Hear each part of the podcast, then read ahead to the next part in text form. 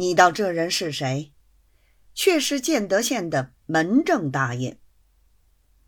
卢总爷不认得他，他却认得卢总爷。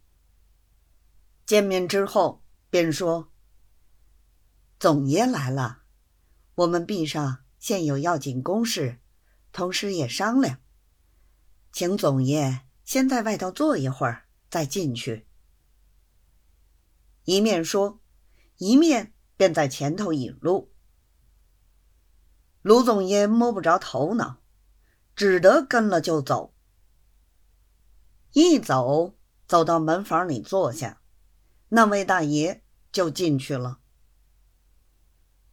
亏得卢总爷门房是做惯的，倒也并不在意。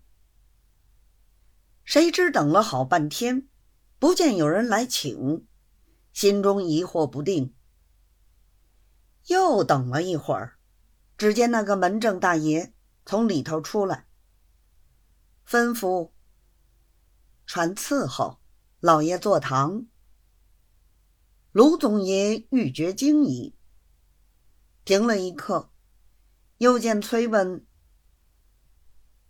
城外闻了老爷的爷们，还有船上死的婊子的尸亲，来了没有？”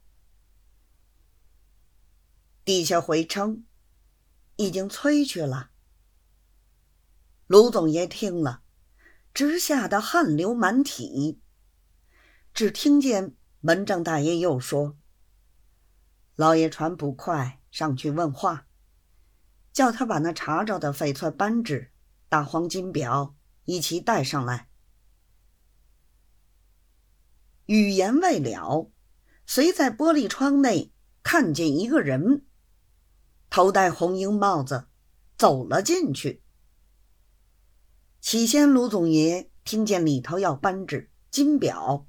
已经魂不附体，及至看见进来的这一个人，不觉魂飞天外，头晕眼花，四肢气力毫无，咕咚一声就坐在一张凳子上，心上恍恍惚惚，也不知是醉是梦，又不知世界上到底有我这个人没有。你道为何？只因这个进来。戴红缨帽子的捕快不是别人，正是他自己脱销东西的高升。到此方悟，使他们串通一气，冒充半当，骗出赃物，自不小心落了他们的圈套。回想转来，直觉无地自容，恨无地缝可以钻入。